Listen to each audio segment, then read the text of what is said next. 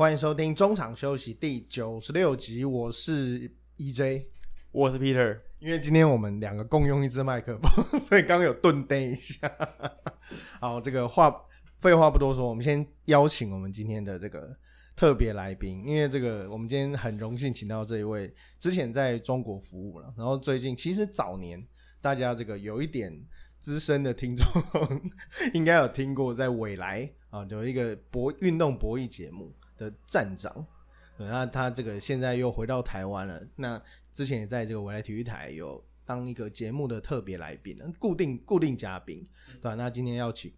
站长来跟我们聊聊这个篮球啊，这个因为现在这个篮球非常的盛行嘛，然后但是呢，呃，也有一些状况，然后我们请这个见识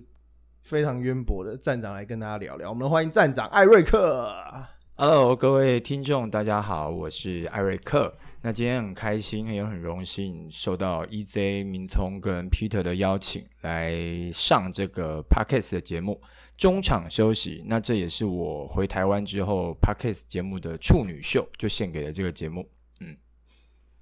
呃，二哥想问一下，是以前呢，你过往在未来的时候，你自称也不是自称吧，被人家号称是。大小分王子，哎，对，那大小分那个是迷你歌风的，对，那这个东西其实会有很多我们观众们不理解，是，就是哎，为什么会变成什么叫大小分王子？那你的工作内容是什么，或是为什么你会从事这个行业？按你的工作内容是什么？这样子？OK，所我我先简单讲一下我跟这一行的渊源哦，因为其实球彩分析师在台湾是一个比较小众、比较冷门的东西，但是。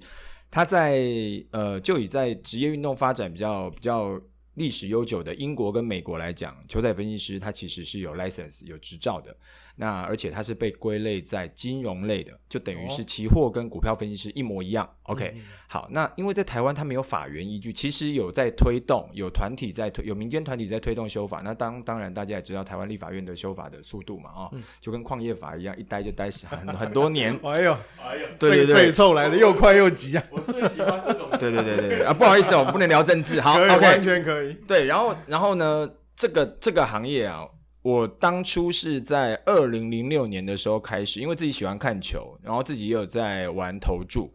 然后那时候就，嗯，就有一个想法，就是说，那我我就把我的心得，那时候还称不上是分析，我就把我的心得想说找个地方写。那那个那是一个还没有 YouTube，还没有 Facebook，还没有 Instagram，也没有 Podcast 的年代，也没有自媒体嘛。那那时候唯一能发表的地方就是所谓的部落格。对，网络上，那我那时候开始在雅虎部落格，二零零六年开始写，然后那时候我写的非常的勤快，就是譬如说一天 MLB 都是固定有十五场，除了移动日以外，呃，排十五场，然后 NBA 可能就是两场到十四场都有，我当时是每一场都写，哇，对，每一场，而且是三百字到一千字这样写，每一场，对，然后那时候在雅虎部落格上面累积了不小的人气。因为雅虎布洛格当年，我我我我最喜欢拿出来臭屁的一段当年勇，就是当年他每每天都会有那个浏览浏览次数，就跟其实跟现在流量概念是一样的。然后他会有周的排行榜。然后那时候呢，我曾经我我的单周哦，当然因为那是不重复，呃，它是重复人数也也计数的，嗯，呃，加上是 free 免费，我曾经单周有到三百多万。那时候我是整个雅虎上面所有部落格写手的第三名。啊，你们知道前两名是谁吗？小 S 跟蔡依林，我我是第三名，对我是浏览人是第第三，因为当当然那是因为每天很勤勤奋在耕耘啊。所以所以你刚刚说，其实运动博弈有点像华尔街分析师那种。对，就是股票分析师在。英英国跟美国，它是类似于。那你可以，比如说你是贵阳街还是什么街，这样有这种称号吗？没有，没有，没有。其实很简单，我我我通常都跟朋友怎么叙述这个行业呢？就是我们把它套来刚刚那个所谓的金融业来讲。呃，股票分析师是你缴了会员费给他，他告诉你明天买红海或是台积电。那我的工作是你缴了会员费给我，我告诉你明天买洋基或是买公牛。对，唯一的差别就在这边，标的物不一样。好，好了，比较比较铜臭味的，就是会有乡民就问了，哎，你就自称站长，那你自自认为你的胜率大概是多少？几成？我不是自称站长啦，因为那是我自己经营一个网站，对对对对，节目上都叫我站长。胜率吗？嗯，我我大小分的胜率确实比较高，就全年来讲应该都有大概接呃大小分可以超过六成。对，然后让分盘稍微逊一点。那我这边也提供给各位听众一个明天的标的吗？不是，各位听众一个不是在找借口的一个一个数字啦，因为我们我们每天都在接触数字嘛。因为其实在美国这个行业发展非常久，所以他们样本数很大。那美国有一个全球最大的网站，我在那边也写过一年的那个分析，叫 Covers.com。好，Covers 上面，因为它样本数够大，它成立四十几年，好，所以它会有非常多的样本。那其实呃，就以国际上来讲，你一整季下来，职业运动以主流的美呃 N NBA 跟 MLB 台湾人最熟悉的这两样来讲。其实胜率能够到五成七，五十七 percent 已经是非常非常高了。嗯，因为像以 Covers 来讲，NBA 球季不是结束了吗？上一季全站这么多专家，他最高的也就是五十九。对，所以我的意思就是不要去迷信所谓的坊间的很多诈骗，或者是他们利用一些手法在包装，说什么他们胜率都八十几，胜率八十几绝对有可能发生，但是那可能发生在短时间内。像我的自己的日本职棒跟美国职棒，今年都有曾经单周呃单周或双周都是到快九十，但是那个它一定会校正回归。你只要时间一拖长，样本数一拖长，它整季下来，它大概就是回到五十五到六十之间。对，那因为它就跟球队一样，有状况好的时候，是是，所以你最近可能很常在哎，关注对对对对，就像大家看呃，以美国职棒来讲，七月初明星赛前，大家常年看衰的一支美呃国联中区的红人队，嗯。他居然今年可以拉出十三连胜，这从来没人想过。但是他不会一直赢啊，嗯。他十三连胜完之后就是赢赢输输赢赢输输，他最后胜率还是会拉回五五成五五成八左右。嗯嗯，对对对，啊，那这个刚刚提到，其实国外蛮多的，像过去我在这个某报纸，有四大报，现对不起，现在剩三大报，某报纸当编辑的时候，呃，每天要做一件事，就是做赌盘。哦，OK，那那时候也是认识的，我们有一个共同的朋友，超群哥。哦哦，OK 对因为 OK，那时候他也是当他也是当编辑，我是编我是助理编辑啊。那那时候在呃做这些东西的时候，所以那一阵子蛮常在关注这个。那站长，你觉得这有所谓的阴谋论嘛？因为其实蛮常就是调动啊，嗯哼，或者是有一些哎、看起来很特别的操作其实这个东西哦，就是呃，哎，这个节目有任何禁忌吗？啊，完全没有。好，因为因为我我我我坦白讲啊，就 是所有的我我我我也要称玩家或赌客都可以哈，所有的 player 他们一定都会觉得说有所谓的假球，嗯，全世界都喜欢讲这两个字，包括连美国的论坛都会，美国类似啊 PTT 也、也会针对，但是大家仔细去想一件事哦。呃，我刚讲的 Covers 那个网站，然后刚好我我们这一行，我有一个终极的偶像，他叫吉姆费斯特 （Jim Fest，有来过台湾一次，嗯，他是这个行业里面公认的第一把，他已经六十多岁了，但是他还没有退休，但但是他现在就是场呃分析的场次比较少。Jim Vest 曾经讲过一件事哦，他针对美国 CNN 呃有一次 CNN 找他上节目，还是 CBS 我忘了，反正就是访问到所谓的假球好，OK 放水球之类的，他讲了一句很有名的，我我一直把它是当当做那个圭臬。他说，大家去想一件事，譬如说公牛对灰熊打好了，NBA 我举 NBA 例子，公牛对灰熊打，不管你投注哪一边啊，你投注的那一边输了，你譬如说你投注灰熊，最后没过，输钱了。那你觉得灰熊，你一定有的会捶胸顿足，会生气说啊，灰熊打假球啊，怎么样怎么样？那吉姆菲斯就讲一句啊，那请问你投注公牛的，你会觉得有假球吗？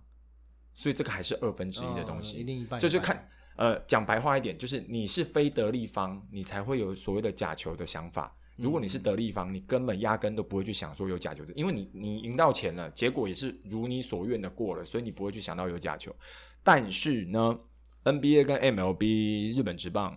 呃都发生过蛮多场上，呃，如果全程有看比赛，不合理。对，不合理的。诶因为你只只看结果来讲，当然就因为刚呃，我要先讲一下，补充一下，刚 Dream Fest 那个讲法，他是比较否你只看结果的人。但是如果是中间有看过程的，因为很多转播现在像网络上也是转播旁边有聊天室，就会骂嘛。嗯，确实啦，以棒球来讲，像我每天都要看那么大量的比赛，棒球来讲，它会有一些不寻常的失误。那但是我只能说，美国职棒他们做的台语讲秋楼开有了哈，他们都做的很漂亮啊。那 NBA 是确实有一些很争议的，也是事实上也是曾经被美国拿来讨论过，因为 NBA 有一个裁判公公开承认过受贿这件事。对，然后那个裁判也被判刑了。嗯那但是以 NBA 来讲，他因为他卡分动，尤其像我在推大小分，太明显了，他会有一些很奇葩的操作或者是调度哦。那我不能说教练跟球员有放水或者是打假球，但是他们可能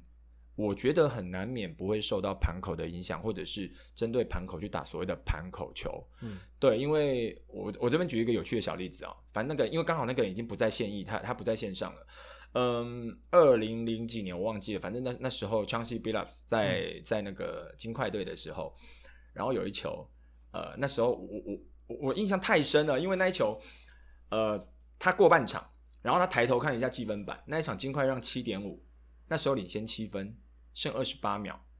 他做了一个我到现在哦，你看过了快二十年了，十几年我都不会忘记的动作，他把球夹在膝盖中间，他把球就这样运运，他是控球后卫嘛，他带过半场之后把它夹起来，看着那个积分板，等时间走完为例，嗯嗯，然后最后金块就赢那七分，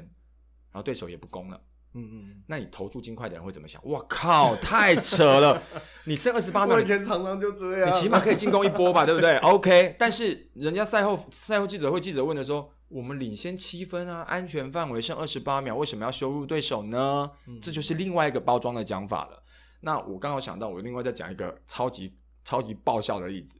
嗯、t o n y Allen 后来在灰熊那个防守悍将啊、k o b e 说的最的就是 NBA 他觉得防守最好的那一个。Tony Allen 刚出道的地方是在 Boston 啊，塞尔提克。然后有一年他他第二年的时候，呃，就是菜鸟年的第二年，好 OK，那一天那一场 我也是一辈子都不会忘记，因为太好笑了。那个我是我是投注哦，我那时候是推荐是塞呃塞尔提克队，那时候叫紫呃巫师哦，就巫师。塞尔提克对巫师，然后呢，最后呢，塞尔提克是譬如说他是让五点五，嗯，然后呃让五点五，然后大小分譬如说开在二一，那那时候没有那么高，那时候譬如说随便开到二零八点五啊之类的。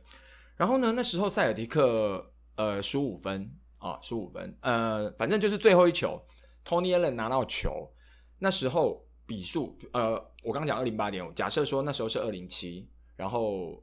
我已经觉得没望了，剩三点多秒。然后我推的是巫师，我也觉得啊、呃我推的是塞尔提克，我也觉得没望了，因为那时候刚好赢五分，五点五嘛，我想说哇，一场要双倒，那个很伤，非常伤。tony 做了一个救世，对我来讲救世主的动作，大家都有在打篮球，他做了一个超夸张，底线发球之后，领先五分的球队，两边真的都在握手了，真的，我有看转播，两边的教练都已经起身在在场边变变群那边在握手了，场场中也在握手，他一个人哦，队友发给他底线之后，正常都是把球拍一拍嘛，比赛裁判吹了就结束，他冲用百米速度冲到前场，冲到他们自己的进攻前场，扣了一个篮，比赛结束。他灌完那个篮之后，比数变成二零九，塞尔提克变成赢七分，嗯，我双过，我从双倒变双。好，赛后记者会来了，因为太多人会有这样联想啊，尤其 N NBA 那那个那时候刚好是那种黑影幢幢的时候，Tony Allen 讲了一个正当到不行的理由，这是我今年球季唯一一场上场，我今年球季还没有得分记录，哦，这个也说的，这个也说得通哦。嗯他说，因为那时候球季已经快快到尾声了，他是二年级生，因为他受过大伤再回来，所以他没什么上场，嗯教练才会在最后几秒派他。他说，我今年的我的 stats 上面我还没有任何的得分记录，还有 field goal，我必须要把这一球，因为他觉得这不算羞辱对手。嗯但是投注巫师的人会怎么想？嗯投注巫师加小分的人会怎么想？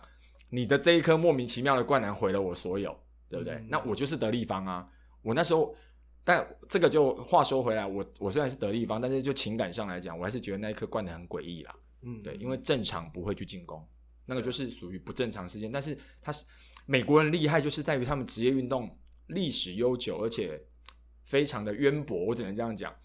他们赛后所有的回答都可以让事情变得听起来很正确。嗯对，哇，刚刚这个其实这一题并没有在访纲里面，只因为刚刚聊到这个运动博弈，这个唤起小时候、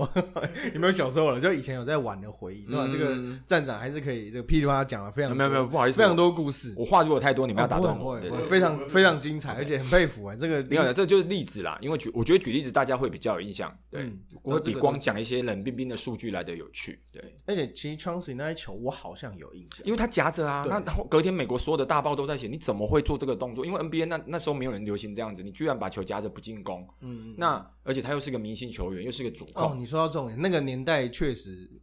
如果你还没有结束的话，其实你是可以投的啊、可以投投啊，那个没有所谓的还因为你是突也不是 two for one 啊，就最后其实还有留一些那没有所谓的潜规则啊，嗯。你二十八秒你你先方，当然你可以选择不攻了，但是因为会记一个违例，最主要是球员要莫名其妙多背一个失误 turnover，所以基本上都会进攻啊，或者是随便乱投都好，但是他却采取是看一下积分板，那个抬头那个看动作太微妙了，他先看完之后再把球夹起来，因为坦坦白讲，你一定知道你赢了、对。干嘛看？你干嘛看？你是要看你赢几看分，那时候是要确认说哦七哦没问题了，没问题好，我可以我可以收工了。哦，对对这确实蛮微妙的。好，那我们再拉回来聊一下这个站长的人生，因为你非常斜杠，哦没有还好还好，就是从这个台湾都到中国，然后对。再回来这样，然后包括其实之前也有在驻唱，我觉得真的很屌。最近又会开始了。哦我真的吗？八九月开始会在台湾这边，现在在找有开始有朋友在找我，对，在谈。哦，球评界的张学友。了，没有没有没有，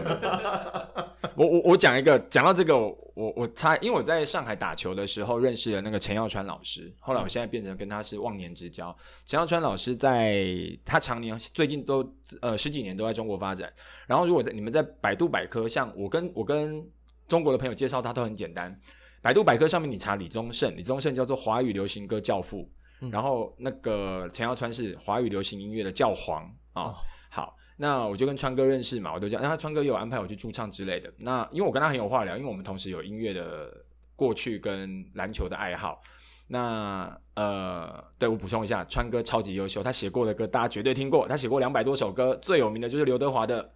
天意》跟《忘情水》，我相信整个华人地区没人不知道啊。那那我要问站长一个问题，嗯，是谁给刘德华喝忘情水？我不知道哎、阿霞，啊，为什么？因为啊哈，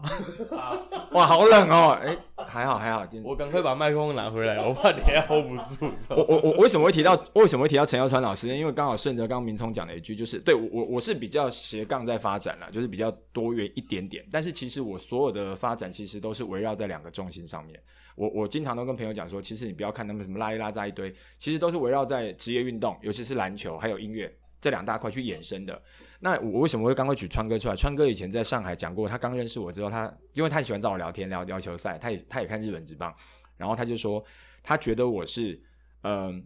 球评界里面歌唱的最好的，然后歌手里面球懂得最多的。啊，我一直觉得这两句，我我我很喜欢，对我很喜欢这两句，因为刚好互相，他的逻辑就是互相 cover 嘛，对。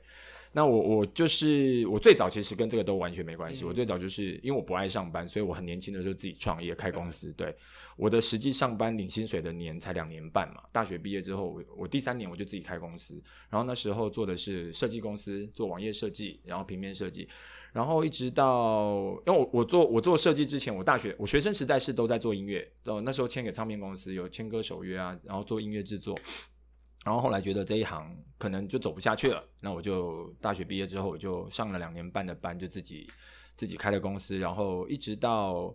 呃零八年那时候，其实有个契机，就是因为去上了未来的节目。然后那是哦，零八年那时候是因为北京奥运，然后我那时候决定说，因为我在零六，我刚刚前面有讲过，说我累积了不少的人气，我想转换看看，有点像现在流量变现的概念。我想说，那我来开个网站，专门做运彩分析、球彩分析的网站。那那时候我就是以 Covers 为师，我想当台湾的 Covers，那时候的雄心壮志。对，然后那年零八年刚好北京奥运，我四月的时候开战的，那时候也上了五大新闻台，我都有上，因为那刚好来采访，刚好也是顺着那个呃第一年台湾发行运动彩券，呃就是财政部跟那时候叫台北富邦银行。我讲实在的啦，如果没有台湾没有发行运动彩券，我也不可能出来开这网站，因为你怎么开都是违法的。都是算赌博，我也是趁着这个，然后那一年就是因为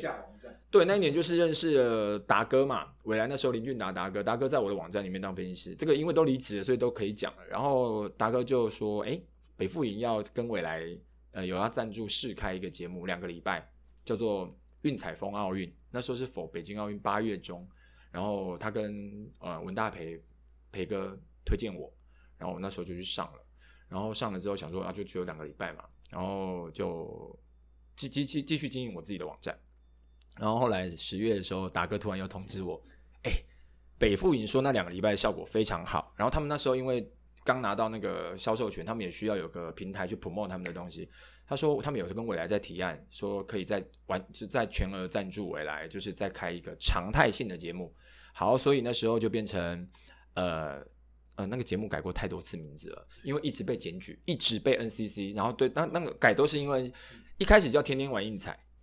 然后后来叫天天风运彩，因为天天玩运彩，因为有人注册了“玩运彩”这三个字啊，就是在高雄的一个网站，然后所以它改成天天风运彩。哦，天天风运彩是实行最长最长的一段时间。后来呢，又叫做天天爱运动，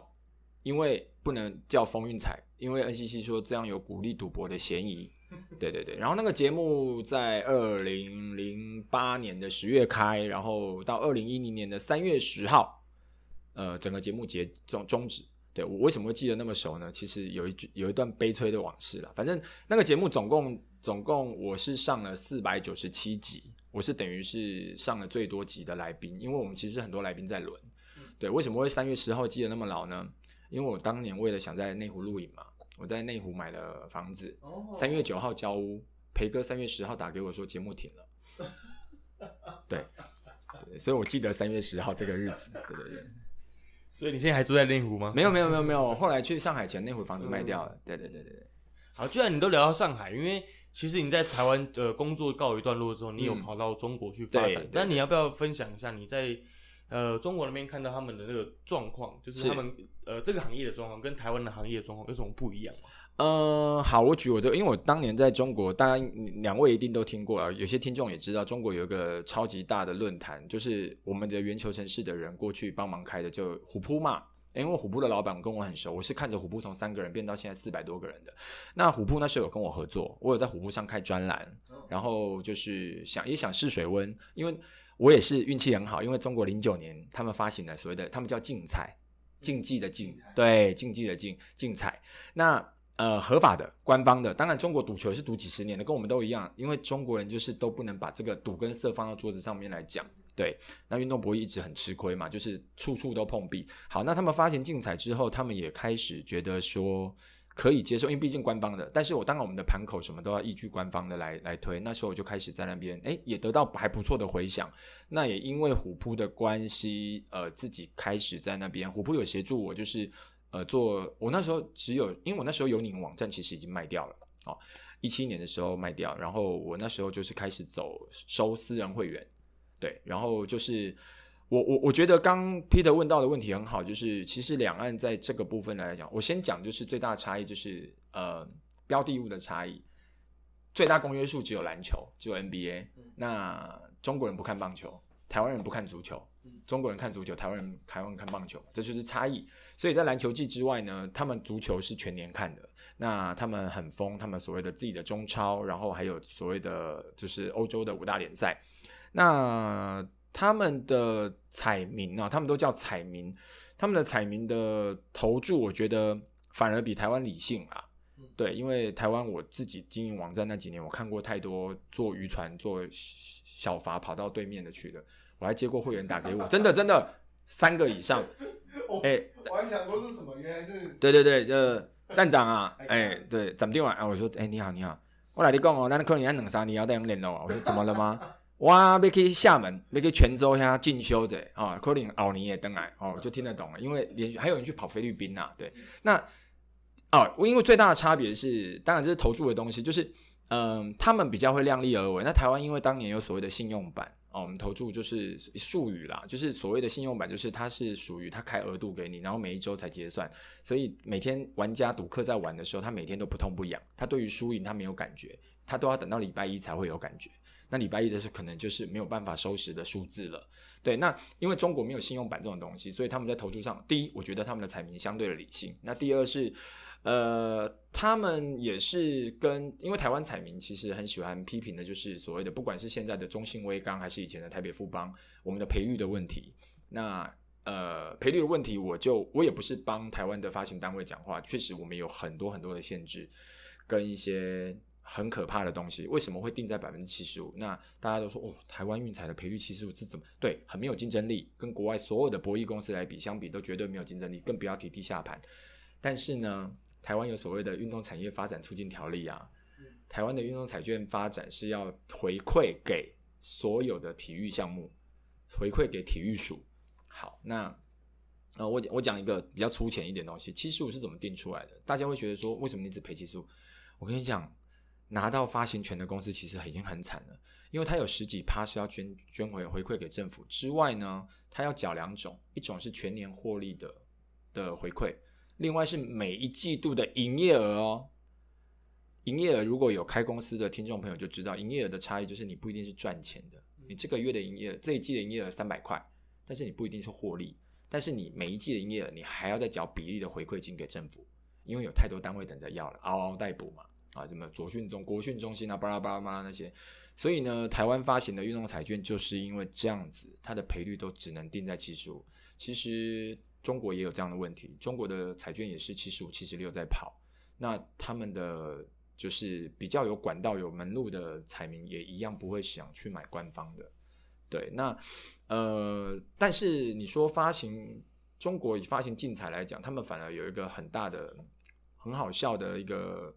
就以我我听来，我觉得就是因为大家应该如果稍微有有看新闻、体育新闻都知道，中超啊，中国足足球超级联赛。中超是赌超级凶的，也是放的很黑的一个联赛。嗯，所以呢，他们的竞彩是把中超直接排除。哦，真的，你是不能玩的。嗯，那谁？哦，地下赌。对，哎，讲到这个，我补充一下一句就好了。很多人真的不知道，日本也不能玩日本职棒，韩国也不能玩韩国自己的篮球跟棒球。嗯，对。所以呢，我我我还好，台湾没有这样限制。对，因为有人就这样问过，哎，那运彩会不会封中华职棒？我说不会，因为运彩是要闯关。你也没那么好赢，对，好，反正我们都我们都聊到运彩了。其实运动博弈这个东西，在台湾某一段时间里面，算是一个不可以被提出来的对黑历史。对对，那呃，站长跟 EJ 有经历过那段那段历史，那时候我可能年纪还没有这么大。对，你要不要聊一下那段时间运动博弈的黑历史？那要怎么聊被污名化的感觉？呃。在二零零八年政府发行之前，就刚 Peter 聊到的，就已经有所谓的黑象、黑鹰、黑金嘛。对，那我我觉得这个很难杜绝，但是现在真的有管理的比较好。我觉得只能够透过球团的力量，还有政府的公权力介入。譬如说，像警政署后来不是都有成立什么跟着球队那些。呃，我不是帮中华职棒联盟讲话，但是这几年真的做的还不错。哦，你首先要杜绝这个，因为我跟你讲，赌不管你有没有开放运财。赌这个东西是绝对不会根绝的，这是人性。嗯，对。那小赌呢，确实反而也能增加一些看球的乐趣，这也是国外都有所谓的研究数据报告的。那我个人的立场啊，因为刚提到所谓的黑历史，就这种东西，就是因为呃，我我讲一句，就是因为我自己也有朋友是做所谓的就是博弈黑色地下博弈的那一块的，其实只要秉持一个原则，你就让赌客的租金正常的下。你就是做到用盘口来调整，国外都是这样子。我讲的是合法的博弈公司，为什么他们不会去绑球队、绑球员？当然，第一，因为他们薪资超级高，他不会想要冒险；第二是正当经营的博弈公司，应该是透过水位的调整、透过赔率的调整、透过其他东西的调整、让分盘口的调整，去达到你注金平衡，然后你从中间赚取很巨额那个水钱，就服所谓的服务费就很惊人了。你根本不需要去动到球队的脑筋。那其实真正健康的运动博弈环境的话，应该是主头根本不用不需要把手伸进去到球队里面，球员就不会想要配合打假球。嗯，这个我觉得这件事情我有一个概念，就像有时候站长会打，应该会打麻将。我不会，不会吗？不会，我不会打麻将。但我身边非常多朋友在打麻将。对对对，有时候我们打麻将。这个打打，因为有时候那个场主，嗯，就你有可能自摸要东钱，对我知道，对，然后你可能要东一台，对，那有时候大家打打没什么输赢，哎，结果桌子最赢，对啊，对啊，场地的最赢啊，所以我一直觉得这个用这个观念下去套的话，应该呃，你要让这个这件事情正常的发展，应该是庄家稳赢，对，但是他要有一个像刚刚讲的服务费，对，就是他即使万一像很，我相信很多人也是。会做筒子嘛？绕跑原因可能也是，比如说跑路。对对，很多人跑路都是因为哇，忽然一下子，比如说那时候王建民，大家一窝蜂，像这个站长刚刚讲这个，呃，台湾赌客可能比较不理性，因为以前我一直印象很深刻，以前有一位，我不知道他现在是不是开运彩行了，有一位先生的老板，他那时候就。常常会放，因为他很积极在做媒体行销。然后那时候每次有什么状、有什么新闻啊，然后有什么特别的赌客，都会发新闻稿，他自己写哦，写给我们，然后请我们发这样。但我没有理过他，因为那个就帮人家打广告嘛。那那时候有一位很特别的赌客在他们店里面是杨基，那时候是五大先发，王建民、Andy Pettit、Mike Messina 那些人，五大先发他都要敲一次一百万。就都要敲中一次这样。然后像王建民出赛不用讲了，大家一定都是爱国赌盘，就大家压王建民。那当然，如果你赌地下的话，有可能你这一把就是输到金价起糟楼这样。因为我补充一下，王建民当时，因为其实媒体上、Google 上也都还查得到数据，就是那时候真的很可怕，尤其是零九年那时候那一年嘛，他最火的那一年，十九胜那两年，他的每一场初赛啊，台湾的那个地下赌盘的投注金额都吓死了，那是几十亿、几十亿在跑的。嗯，对，那。呃，回应一下明聪刚刚讲的，其实我刚刚没有讲到，就是一个合法正规的博弈公司，其实它有太多方式可以完全不需要去涉涉足到所谓的黑道绑球这件事，因为呃，可能比较多听众比较不了解这一块，就是正常的合法的博弈公司，它在国外其实有类似在保的概念，加拿大就有一家全球最大间的所谓的，它是收第二第二第二注单的公司，假设杨基对。呃，洋基对红袜好了啊，世仇大战。然后因为台湾的爱国情操的情节的关系，大家大量的投注洋基，对不对？这时候的台湾运才可以做两件事：第一，锁盘，嗯嗯，因因为过了他们的风险值了，它可以锁盘，避免说盘盘口一面投注一面倒。第二，他就是直接找那一家台湾运才也有，他有跟加拿大那家公司签约，他们可以直接倒单。那所谓的行话叫倒单，他把所有洋基的单倒过去就好了，就没事了，就让他们做，让他们去吸收后面的风险。对，那他们自己会再去分配啊。他们跟全球那么多博弈公司配合，他们可以看哪边的红外的单多一点，他就补补过去这样子。嗯，对，这个是一个方式。嗯嗯，对，就是你要让，因为其实像刚刚讲蛮多，虽然说那时候我跟 Peter 有时候也会抱怨说，这个台台台北现在是现在是谁？中信，中信微刚，现在中信对这个盘。盘开的那么低，谁要买？对啊，但是确实就是有它法规对上面的限制。因为讲难听一点，全世界我去了解的，呃，博弈公司，尤其是 Vegas 有所谓的拉斯维加斯有所谓十三大博弈嘛，美国跟英国，英国也有威廉威廉希尔那些。没有一家公司要缴那么多，他们也是都要交给政府，但是他们缴的都是叫营业税，就是像一般经营，你开面店、开什么公司都一样。但是我们因为要扛着很多体育发展的这个大大的帽子，对我们这种东西道德要扛扛在肩膀上，所以 我讲我都常在想啊，所以大家不要再去骂那些呃，因为现在的发行权又改了，现在执照是以前最早是第一张是六年，美富云就没有续了，然后他们觉得玩完六年，他们觉得很后悔，他们没有续。然后威刚这是第二第二第二个十年了，现在改十年，嗯，对。那我相信呢，以后也不会再有其他集团去争这十年，对，因为光这七十五它就很难玩，对，嗯嗯，台新啊，我现在感觉蛮想参入的。然后讲到台新，哎，站长，我相信对这个台湾跟两岸甚至 NBA 当然都很有了解了。但是呃，最近其实今天我们在录音时间刚好收到一个好消息，就是在。呃，成都比赛的四大运男篮，我们是以呃赢了十三分，赢了中国的代表队，是是是，那个，所以我们在分组就不会是卤煮了啊，对对对对，哎，不是还有一队南非可以赢吗？还 还有还有还有一队南非，对，那是虽然说今天赢了，但是呃，这最近的国际赛哎是打下来，其实台湾无论是男女篮，其实都遇到了一些瓶颈，对，可是呢，我们现在直篮却是蒸蒸日上，总共十七队，明年还有可能十八队。这 SBL 有可能会再增加对数，而且不止一对。是，就我们说，S 会增加两对。对，那哦，直接爆雷了。对，没错，就我们听到也是这样。对，但是之前都说是最好的时代，但现在看起来，哎，好像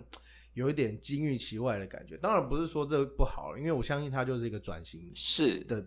过渡期，那请问站长怎么看这个所谓最好？但是这个是我最有趣的话题了，对，因为我身边朋友都会找我聊，通常都会直接破题啦，尤其最最近一两年最热门的那个话题嘛，合并这两个字啊，我们先不管哪边的哪边的领导者发生了什么个人的私人的事情，那个我们不提。那我直接破题，我个人来讲，所有的朋友问我，我都我都是支持合并的，但是呢，要有时机点，也要有时间点啊，这个不是贸然的决定。好，那。我两个联盟都有非常好的朋友，对，所以我我我都我中立，我中立来讲，那我觉得呢，就像刚那个 EZ 明聪讲到的，嗯，首先我们来讲一件事，基于我们最近的啊，我觉得其实我呃，中国、日本跟台湾啊，这是台湾人最熟悉的三个联盟，因为韩国其实我们 KBL 我们不太熟悉。那其实我我我坦白讲，就是每一个国家的制度，全世界没有一个篮球制度是完美的。那包括连 NBA，因为 NBA 是所谓的封闭型联盟，那欧洲欧洲的篮球跟棒呃足球都是不走封闭型，他们有升降制，他们是走一级二级的这样子。好，那其实每个国家我我觉得都可以参考，然后发展成一套适合台湾自己的。我就简单来讲，为什么我支持合并？首先呢，对数真的太多，那对数多有对数多的好处，但是呢，你以一级联赛来讲，那现在的霹雳 e 跟 T One 来讲，那我认为，我个人认为合理的数字是应该在大概八队，或者是因为单数不好排赛程，嗯，十又有点多，所以我会认为说，如果合并之后是八比较适合。我举一个，为什么这个我还有个。呃，数理论数据可以支撑哦。日本的联赛现在在，当然他们现在在推一个所谓的二零二六个新 B One 的那个。那我不是日本直男的专家，那我也不要讲太多，我只讲一个数据的东西就好了。日本现在一点二六亿人口，他们现在的篮球是分成三个等级：B One、B Two、B Three。那 B 三就不要讲，B 三其实你把它看成是 SBL，因为它是半职业的。那 B one、B 一跟 B 二是职业的，纯职业的。B 一现在二十四队，B 二十四队。好，大家记得三十八队，一点二六亿人口除以三十八，是三百多万人，三百三十几万人支撑一支职业球队。台湾是一百九十四万人支撑一支职业球队，明显就不合理了嘛。那我们把它反推，台湾二三三七万人口去除以那三百三十多万的的数字的话，诶，得出来是七点九，是不是就是接近八？所以当然那是以日本的人口数跟他们拥有的职业球队的比例回推台湾的人口数嘛，因为我们人口数差六倍啊。好，但是呢，我要讲的是一个，我我我今天来节目之前，我有准备了一一些想法，就是我要讲的思维反而是就是会有稍微不一样的思维，就是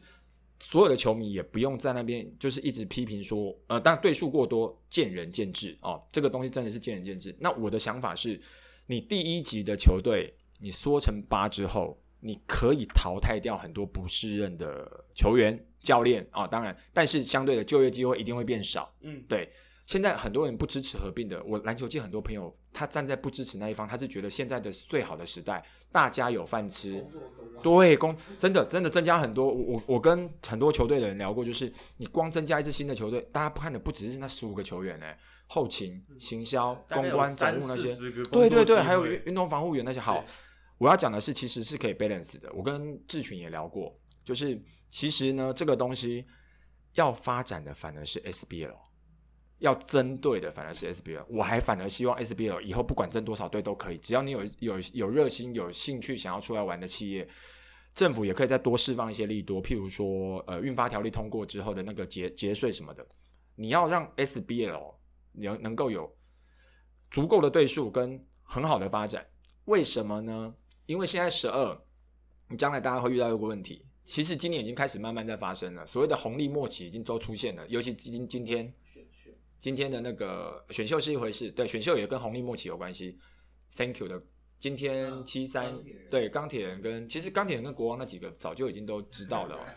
那这些人能去哪里？他只能够再回到 SBL 打。那你回到 SBL 打，你其实四队四四队登录，我们也登录十三好了，五十二。四队五十二人，他挤压到谁？他挤压到原本可以去打 SBL 的 UBA 毕业生。那问题就来了。我举一个大，为什么我会支持 SBL？反而要针对要把半职业这个环境，政府难协能够掌控的这个联赛，把它扩大呢？UBA 十六强，我们不要讲多，就讲十六强就好。台湾现在其实学生篮球发展的很好，而且甚至发展的比日本跟中国都还要好。我我讲大学端这一端，UBA 十六强，每一队有三个大四的毕业生就好，不用多。就有四十八个人了，两联盟现在选秀早就都满了，不可能吸收。那两联盟如果在减队合并之后，哇靠，那这些大四毕业生要去哪里？所以你一定要有个平台，有一个联赛让他们可以打，然后以后打得好的就可以，譬如说合约到了，哎，八队的职篮也所谓的职业第一级也看到你了，我就可以找你上来啊。那我觉得这是一个比较正循环，有一个活水的发展，对学生篮球也是好事。嗯，对。那其实像 NBA 在这方面一直在改变，像最近几年才出现那个突位嘛，突位 contract 双向合约，双向合约，他就让这些球员有机会透过这个特别的，有点特开特例，对，不不好笑，开特例，开特例，开特例，那感觉，然后能够上 NBA 嘛，去追求他更大的合约，那对球团来讲，哎，他也比较保险，不会在一个好像每次都在开盲盒的感觉，对对对对对。那呃，现在。像刚刚讲说大概有八对，那我个像刚刚站长是用人口基数去对。大概算了，那我个人是会比较倾向用这个台湾的县市是。去算。那当然像比如纽约啊、嗯哼。东京，他们当然理所当然可以有大城市理所当然可以有两队甚至三队，因为嗯哼。最重要的不是球员，球员有钱就有了，重点是场馆。对啊，对啊，台湾很严重的问题就是我们县市发展极度不均。对，像 T One 之前光是刚开打的时候，光是台南台钢猎鹰就已经找不到场地了。本来要在台南，然后结果跑去接近对偏高雄，没有高雄高接近雄湖内乡接近的湖内过个桥就到嘉义，到到高雄因为他当初那个那个是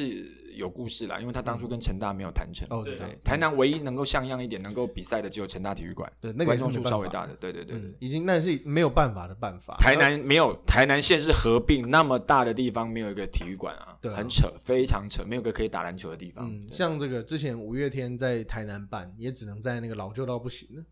那这个台南体育馆打，就是在现在台南棒球场的旁边。我的家乡台中也没有体育馆啊，啊台湾第二大人口第二大的城市，第三大都没有体育馆啊，现在正在才才刚通过环评，小巨蛋才正准备要盖而已啊，嗯，这就是现实面啊。嗯，对，我觉得台湾因为台湾特别的地方其实是场馆非常的稀少，嗯哼，那你要用学校的场地，势必就会遇到很多问题。像台皮在呃这两年用的天母，其实也是遇到很多困难。你说要把它弄成商业化，那学校这么封闭的组织当然是比较不乐意啊。那你好，你说台北双北北部。现在新竹已经发展的不错了嘛，嗯我觉得当然都没有问题。但是中南部像刚刚讲的台中、台湾第二甚至第三大县市都已经遇到没有场馆的问题了，更何况是其他的其他的地方。之前还有传基隆啊、屏东啊，就南北最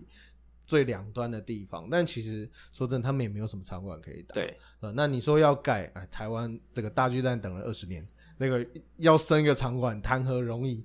像这个之前也上过我们节目的凯哥陈凯，他有讲说，坦白讲，那个富邦这种球这种球团呢、你他妈就是应该自己盖一个。对啊，然后连富邦这种人都要去，不是这种人，对不起，这 他不是人，不是我不是那个意思，我说这种这种企业大企业大企业都要去 BOT 了，更何况是其他比较小的企业，对吧？那呃，我觉得这个这个地方，毕竟现在运动产业慢慢在起来，我觉得政府更应该要扶持这件事情，嗯哼，就让呃盖盖场馆这件事情，然后或者是跟学校之间的沟通变得要顺畅一点，不然你没有场地打，那你要做职业化就真的很难了。我补充一下我补充一下，呃，刚刚提到日本 B One 嘛，日本现在在推，因为日本现在呃 B B 联盟做的还不错。当然，因为篮球本身在日本它并不是主流运动哦，它不是很受欢迎。但是 B 呃 B League 这几年因为他们的商业化、在地化、娱乐化的发展，确确实做的不错。然后最近呢，他们新提了一个所谓的新 B 新 B One 的那个发展，我觉得非常非常好。台湾也可以借鉴，也可以，我我我我所谓的借鉴不是全抄，是修改成我适合我们的。好，简单来讲，我用最简单的方式讲，所谓的新 B One 是二零二六年，他们希望在二零二六年之后呢，B One 以后不再升降，B 二跟 B 三做升降就好了。B One 它要走 NBA 方式的所谓的封闭式联盟，那但是但是他有个但书，他要符合三个条件。第一，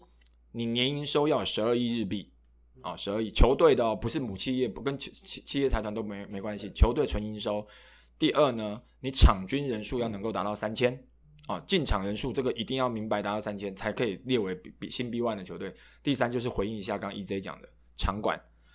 ，B one 你要成为 B one 新 B one 的场馆球队可以，你必须要有一个自己的自己的，他强调是自己的五千人以上的体育馆。那但是他自己的他后来有放宽，就是你可以选择自己买地盖。或者是你跟地方政府，像这冲绳这一次富邦去打东东超那个，就是冲绳琉球金黄黄金国王，他他出资跟琉球市政府合盖，盖了一个全日本现在最屌的，要拿来打世界杯那个主场开幕战主场那个一万人一万一千人那个场馆，这个也是一个方法。你就是跟地方政府谈好说，我这样可以刺激地方的观光啊，什么巴拉巴拉巴拉，让地方政府愿意帮你解决土地的问题，然后甚至是看你是 BOT 还是什么的，就是合资的方式。反正不管，你要成为留下留在 B one 的二十四支球队，你就是要符合这三个，其中场馆这个最值得台湾学习。台湾其实是有能力盖场馆，台湾应该没有球队有办法像日本火腿那样，就是我有那个 guts，然后我就不要理你市政府，我自己去买地盖一个。台湾、呃对，但是我觉得盖地，呃，台湾买地盖的不是球场，是厂房，你知道吗？没有，我我刚刚讲说为没有没有没有，是科技厂。呃，台湾盖棒球场会盖成那个啦，会盖成那个某某族式的那个对乱七八糟的东西，没有。但是我回应一下 Peter 刚刚讲的，因为我为什么刚刚讲到说篮球会比较容易？因为 Peter 刚举的是北海道火腿那个对一一那个新的那个球场，篮球的占地小很多。对啊，对，那棒球是真的在台湾太难了，很多棒球迷一直在吵说，为什么现在不是都大企业进中华职棒了吗？为什么不去盖自己的球场？太难了，台湾没有那么大的土地，而且台湾盖一个球场盖下来，应该譬如说十二十岁的年轻人，大三的学生好了，他他可能他儿子应该也不一定看得到那个 那一座球场。烧给 那个台北市立棒球场不是有做那个 郝柏村烧给他，郝柏村当年在职棒三年巡视的时候，总冠军赛全场高喊“我们要巨蛋”哦，那时候唯一都才几岁，你唯一九三年的嘛，对，啊，那是一九九三年的事啊哇，唯一刚好出还没生那一年，生，对，喊到现在，我们的大巨蛋还没正式营运呢，所以二十呃三十年了嘛，嗯，我的意思就是在台湾要，但是篮球我觉得是做得到的，就是看怎么方式，所以也可以跟地方政府合作。新竹工程师就是很好的例子啊，嗯嗯，竹北体育馆本来没什么在用，就办一些嗯。宗教法会，办一些商展那些，他就跟新竹北新竹县政府讲嘛，交给我们来经营，对，嗯交给汉创，汉创就拿下来，那交给我们来经营，那我们把职业球队进驻进来，诶，他就达到了。其实我们仔细去回想，如果以新 B One 这样的规模来，这样的规定来讲，台湾能够现在能够加入的，或者能够符合他们条件的，其实球队也不多诶，富邦工程师没了，嗯，对，要场均要三千人以上。嗯，然后商品商品加票房要十二亿日币，然后还要能够有五千人以上体育馆，真的全台湾就是只有这两队可以啊，符合条件而已，其他都没有。有了，你要加上什么啦啦队一队组一队，应该就有办法，场均有五千人吧？哦，你说叫啦啦队来吸，对对对对，中这个讲到这个差个题，中华之棒的这个总哎不，那明星赛，明星赛。他们官方的宣传，脸书宣传，他们竟然说，哎，这个中华之棒明星赛竟然竟然要开始了，大家期不期待啊？然后下面是提供这个今天会出赛的啦啦啦队名单，哎，一个球员名字都没有。没有啦，因为台湾的中华职棒这个，我我觉得也是见仁见智，那这没有什么不好。但是这个中华职棒不是常被开玩笑嘛？就是你你是因为啦啦队去看的嘛？那现在确实很多人，我身边很多朋友是这样，但这没有什么不好啊，你还是把人带进球场里啦，嗯所以才会有什么什么桃园女呃啦啦啦队附属棒球队还有附属城棒队，对，好，刚讲到这个场馆的问题哦，像这个，哎，像呃，毕竟很多，我觉得地方，我觉得地方政府确实是一个蛮值得协、蛮必须要协助的一个单位，因为很多，因为我觉得很多事情都必须要牵扯到税制。嗯哼，那他们地方，他们有除了说，哎，会带来人流啊，然后会有怎么样的经济效益？我觉得很重要的是，这些企业他们怎么透过运动发展，然后去达到节税，甚至是呃，因为像刚一开刚前面讲到运彩的时候，我们提到说，台湾的运动单位都太多运，就我们这个行业里面实在背负太多社会责任了。，对，坦白讲，就是要来赚钱是啊，既人家开公司就是要赚钱的啊。还有什么发展？对啊，你还要你要运关还要配合运动运动发展，嗯，那从呃新竹工程师确实是一个很好的例子。虽然说这个业界对他们是褒贬不一啊，嗯但我个人觉得，在这个直男要上升的期间，他们是一个很大家很可以参考，尤其他们又是从无到有的球队，对这这一点很了不起。对嗯，他们并不是比如说富邦，对对对对，他没有历史的球队，对，嗯嗯，而且是在新竹，一开始其实真的大家都不看好，嗯，而且呃，在台湾有像其实大巨蛋，并不是说我们真的盖不出来，而是它有太浓的政治政治色彩。因为我任内盖不好，那我不要盖啊。对啊，啊，远雄你就给它摆烂，是啊，那那蓝的不要盖绿的，绿的不要盖对蓝的，然后结果搞到最后是白的在盖。那从从这个像刚刚讲到新竹公司是从无到有，那我觉得各县市，你说呃，我们台湾毕竟比较小了，所以我觉得要完全发展说呃，一定是哪里人支持什么队，我觉得会有一点点困难，而且我觉得我们的属地很难呢，很轻，我们的属地太轻了，因为台湾大部分人都太小了。对吧、大部分人都是在台北工作，对对对对你对，平常我觉得你平没有办法做到平日比赛，我觉得这个联盟就很危险，嗯哼，因为你必须要培养这个平日下班看球的气氛，就像中华之棒这样，嗯哼。它才能够永续发展。你如果每都是假日，因为假日大家有太多的娱乐可以去选择。对，现在娱乐选择太多了。还有家长，你可能带小孩出去，就是你你可以去踏青，你可以去干嘛干嘛爬山，但是不会选，比较不会选择像这个 MLB，MLB 大家带全家大小去看棒球，这个是很。变成一种文化，这是他们的家庭文化，他们的休闲，对根深蒂固的东西，他们已经扎根在里面了。台湾可能，但是我这边不就闲聊聊，就想到刚，因为南部真的比较吃亏了。我我我这两年回台湾都有跑去跑球场嘛，嗯，然后我有去过猎鹰跟那个钢铁人几次啊，呃，但是真的，我我讲以钢铁人来讲，当然是因为书豪哥哥的关系，但是钢铁人就以凤山那个场地来经营。我我真的觉得很用心，而且也经营的有有成绩出来。因为我我就讲我我们不要以相关产业工作者来看，我们就讲纯球迷。他外面的那个摊位是那一天是满到，我要买一个热狗，我要买一杯饮料，我是要排很长的。嗯，然后呢，那个里面的商品部就是有帮烫那个球员版球衣的那个，也是排好长好长。我就觉得这看起来就很爽。嗯，他就是一个欣欣向荣的。你管他支持哪一个联盟，我也不是什么 P 什么 T，你光看那个，我就会觉得这个产业有救。但是这个就变成说，你明星球员的效应一旦退去之后，你还有办办法继续撑。所以今这一季如果钢铁人没有拿到书豪的话，刚好可以来检验南部到底有没有办法撑那么多支球队。是不是为了民宿？是不是为了魔兽？是是是。好了，我们聊了这么多，就是我们从台湾讲到从日本再讲回台湾。那呃，大家都在问啊，那台湾的篮球要怎么样才有办法体制化？你刚刚讲到希望可以。借鉴日本或是借鉴中国，他们那个想法就是有什么呃 B three B two B one，那台湾要怎么样？各两位觉得要怎么样的方式才办法还让台湾的篮球健康的继续成长下去？所以这很重要，因为我们呃霹雳他们现在前两年很火红，那第三年开始遇到一些困困境，就连选秀才第一轮就选完就没了。对，那踢馆也是非常开心。对，然后我们三十分钟我就可以下班了。对对，那台湾遇到已经慢慢遇到困境了，那该怎么样？有什么好的良呃良药吗？还是药方可以去对症下药这种事情？嗯，我这边提一个想法啊，就以我最熟悉的中国跟最近比较在接触的日本来讲，其实首先呢，我还是强调我的破题，就是我的大的思维，就是目前的两个职业一级的联盟。一定要合并好，不管它什么时候。还有有一个非常重要的东西叫做人，因为呃，日本为什么现在 B 联盟做的那么好，就是因为他们把 Z 联盟足球的那个穿越穿越什么什么山的那个，对对对，会长哦，直接挖过来，对，穿越三郎，然后他直接接了，然后他来他来做整合，他把两联盟二零一五一五年约他们两联盟出来谈。强制合并，还没有人情的压力。当然那时候还有那时候用 FIBA 啦，FIBA 已经出了那个惩罚，所以造成日本女篮居然没办法去打亚洲杯啦，所以这损伤太大，他们开始正视这个问题。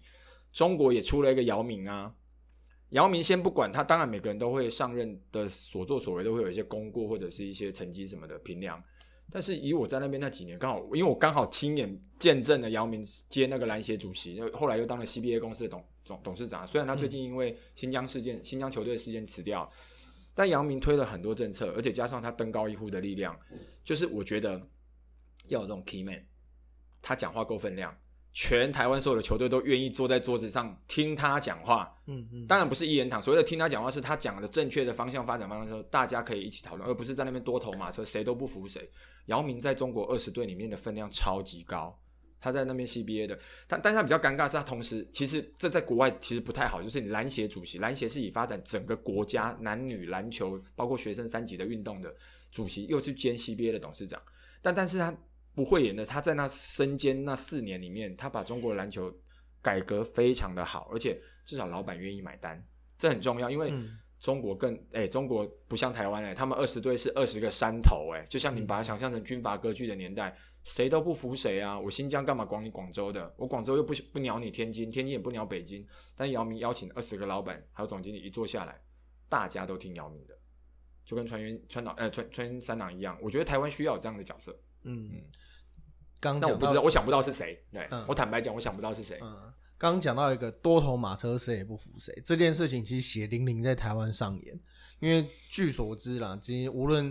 从 SBL 开始，我觉得。呃，也不能说惯坏，而是因为过去 SBL 是有点求大家来打，啊对对对你不要走的那种感觉。那现在有直男了，那其实还是这个情况。虽然说这个联盟召开了会议，但其实能有话语权的就是那几个球队，是啊，比较有势力的球队。台湾最尴尬的就是，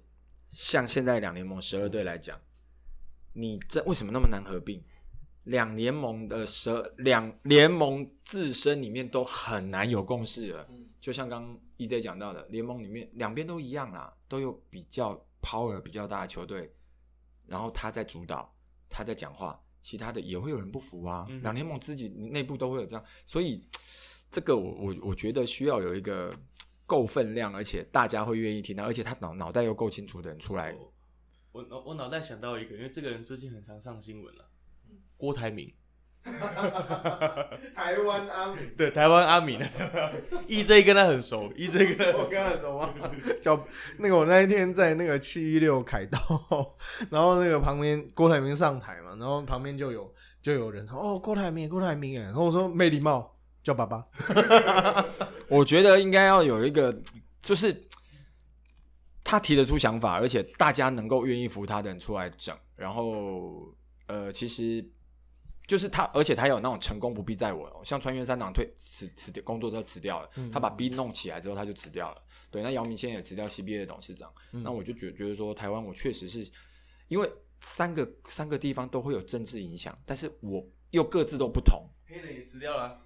黑人黑人辞掉，那对，黑人辞掉了，黑人辞掉了。那个叫战词，黑人死掉了，他连他的代理都战词。好，那呃，刚站长其实一开刚刚之前有提到这个两联盟要合并，那我觉得当然一开始有可能呃 P 联盟想要走自己的路了，但其实现在这三年打下来，确实我觉得真的是已经到了不得不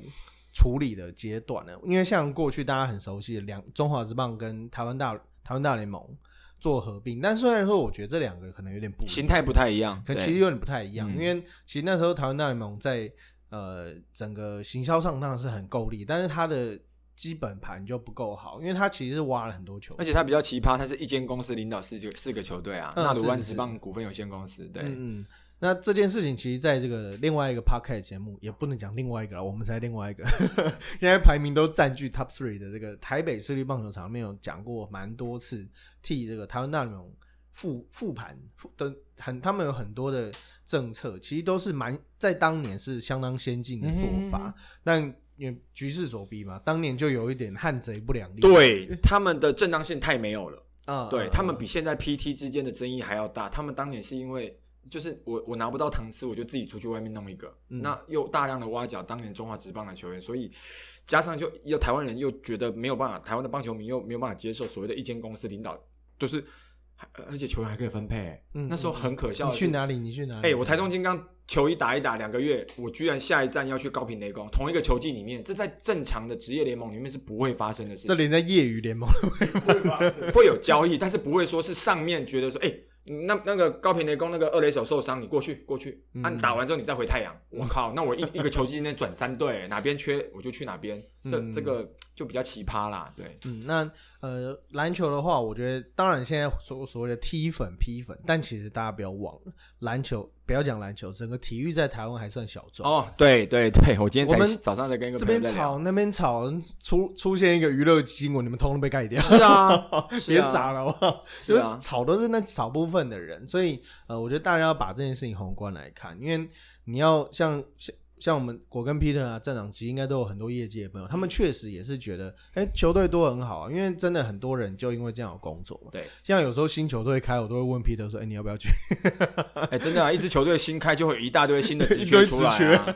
像某星现在不是有一大堆职缺出来？哎，是是，对对对对哎、那时候呃，蛮多，因为刚好直男爆炸的时候是媒体萎缩的时候，哦所以很多很多的记者、主播都跑去，都曾经啊，有些离开了，都跑去联盟当呃联盟啊或球队里面对当对对对对有发言人或者是公是是关是是是的任务。那那其实几乎每一队都有、哎，都都有我们认识的人，对这样。对对对，那我觉得这当然是好事，但是你如果一支球队做好的话，它也是有几百人的规模。现在可能一支球队几十人，那我们把一支球队做好以后，其实是有很相当的规模。像这个之前有介绍过，韩国之前有一个韩剧就是这个金牌救援，它里面也是有陈述了蛮多后面呃所谓 front office，就是办公室里面他们怎么运作的。我觉得这个呃这个职业的情况，我觉得很值得大家都参考，因为台湾人实在太喜欢 CP 值。就是我一个人要干这个，要干那个，要跟要专业分工以前彭正明的弟弟还跑去开开车，对啊，管理他除了洗衣服，他还要开车。我我我插一下话，我想到这个，就是我个人体验感受非常深的，就是因为我是从中华职棒元年第一场，我就刚好开幕战在那个台北市立棒球场看的，嗯嗯，对，张永昌对杜福敏。然后我我我我要举的就是当年的职棒元年，你看职棒今年三十四哈，三十四年，中华职棒真的是成长的非常的明显。当年职棒球团一支球队加球员加教练，哎，教练才两三个，哎，然后呢，哪有什么运动防护，哪有什么？现在还有心理医生的编制，什么巴拉巴拉。那时候的球队大概就二十人上下，哦，现在的球团，中信跟乐天那个是百人球团，哎，加拉拉队加后勤加那些无为不为。现在连洗衣服都还分工很细，对啊，现在连开车都有两个司机以上在轮班呢。我的意思就是，你一个产业发展的好，球队当然篮球的规模跟棒球是完全不一样的。但我的意思就是，你产业发展的好，有一二军甚至三军农场，然后再加上一些后勤什么，你是可以创造很大量的工作机会的。对，那至于这个合并的话，我觉得呃，台湾人的部分真的是。非常重要的一件事，因为说实在的，谁也不服谁嘛。为什么我要听你的？嗯，就为什么他为什么他要做这个？为什么我要做这个？我觉得呃，从宏观的角度来讲，大家服，我相信大家服一件事，就是钱。对，就要有要有。不一定是一个人啦，但是要有一个组织或者一个小团体，把这整个架构给做出来。因为其实这几年证明说，台湾直男绝对是赚得到钱的。嗯，而且现在人在娱乐上面的选择虽然说很多，但是我们这两年证明了，大家可以把钱留在体育产业。那问题就是这些东西都分得太散了。那像刚刚讲选秀问题，我觉得这个就像这个台湾少子化。其实台湾少子化这些大学要倒闭的事情，十八年前就知道了。那其实我们现在就可以预知，未来几年学校一定也是这种情况。像我们这几年很多外籍生嘛，很多像正大啊、世新都找了非常非常多外籍生，但是我们每一支球队都只有一个外籍，而且还只有 P 哦。对踢还不能去哦，对，去踢算是第三类球员，就是算洋将哦。对，那假设说踢也有一个好了，其实每年就是十十二个，目前就是目前是十，目目 P 加 S 是十，只能有十个外籍生，只能有十个外籍生。那每年有这么多的外籍生在 UBA，那这些人未来何去何从？对，总不能都留下来当健身教练吧？像戴瑞腾就是最好的例子，因为他为什么讲到他最近刚跟女友求婚嘛？但事实上他就没工作啊。对啊，他已经被换了 N 队了，他现在就是没有任何球队要，而且。以身手来讲，也没有任何球队会去谈他，大家都在等明年的莫巴野啊。嗯嗯，对，而且今年伊波卡到现在还没有，所以怎么轮都还轮不到他。尼欧马现在去台银试训嘛。嗯那我我的意思就回应一下，刚刚一直在讲这个东西，需要大家好好的坐下来谈，说看以后怎么样。呃，就有外籍生也是一个方法，然后也也也也是一个问题啊，也是一个选项，然后包括选秀的问题，这都是因为其实选秀选秀那个那个一集讲不完啊，因为选秀现在遇到一个我我三年前就预估到问题了，因为直男刚成立，大量的年轻球员卡进来之后，这些球员你要等到他他们打十年，我 操，你要等到阿吉跟国豪国豪等到代退年龄，那要等多久？连阿敏志杰都还没退，那我这些九五九六年后的球员卡在那个位置上，你的。未来八年内毕大学毕业的后卫，你会有球打吗？古毛维加至少还可以打十五年呢，他才二十一岁，对不对？那你未来毕业的球员，你会有球打吗？所以，我们应该要展望二零四五年的下一个高国豪之类的，是不是？没有，我们应该要展望二零三二二零四一年的五个魔兽嘛，先发五魔兽，对对，满十八岁嘛。那二零三二零四二零四一年，他们刚好五个五兄弟都满十八岁，而且五兄弟是不同妈妈，然后打的位置也都不一样，刚好从后卫控球后卫到中锋都有。对对对对。好了，好，今天很开心邀请到谢谢谢谢谢谢 EJ 谢谢 Peter 来中场休息聊天。那我们也有很多收获，对，那希望之后有机会可以再邀请正好啊好啊，没问题没问题。那这今天这场是中场休息第九十六集内容啊，很高兴大家收听。如果你喜欢我们的内容的话，可以在呃 Apple Podcast、Spotify 三个网都可以收集到我们节目，也可以在脸书跟 Instagram 收集到中场休息。好，我是 Peter，我是 EJ，我是 Eric。好，大家再见，拜拜，拜拜，谢谢，拜拜，拜拜。